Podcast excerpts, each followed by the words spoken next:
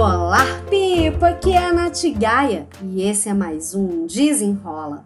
O tema de hoje? Teste via de forças. Nesse mês de julho foi o primeiro mês do Clube do Livro Dona do Tempo e o livro que a gente escolheu para esse mês foi o livro Jeito Harvard de Ser Feliz. Se você já leu esse livro, me conta lá no Instagram, me manda um direct no arroba natgaia. E o que, que eu queria falar no podcast de hoje sobre as forças via? Por que, que isso tem a ver com o jeito Harvard de ser feliz? Porque o livro, tanto o livro quanto esse teste de forças, eles são embasados na psicologia positiva, que é um dos pilares do meu trabalho, né? E esse teste de forças, ele é uma ferramenta de autoconhecimento valiosíssima, porque uma da, um dos jeitos da gente exercer a nossa felicidade, que o livro, inclusive, ele traz isso, né, é, é usando as nossas forças de forma consciente. Porque às vezes a gente usa porque é forte, nossa, é isso mesmo. Outra coisa é quando a gente se conecta conscientemente com aquilo que a gente faz, com o que faz bem pra gente, né, na verdade. E conhecer essas forças e fazer esse teste é o primeiro passo para quem quer entrar para a jornada dona do tempo. Inclusive, se você tem curiosidade de saber, vou deixar o link para você responder o diagnóstico Zeca Pagodinho e também o curso online, o Desenrola Express, que em breve aí vai abrir uma nova turma.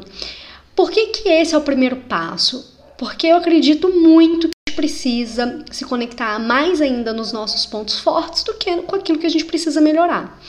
Aquilo que a gente precisa melhorar, a gente já sabe, tá ali consciente, etc.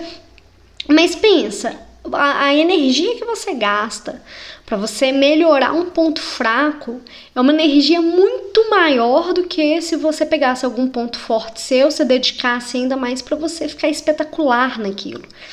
A ideia então é de tirar o seu olhar para aquilo que te falta, para os seus pontos fracos colocar nos seus pontos fortes para que você use esses pontos fortes para superar os obstáculos, né?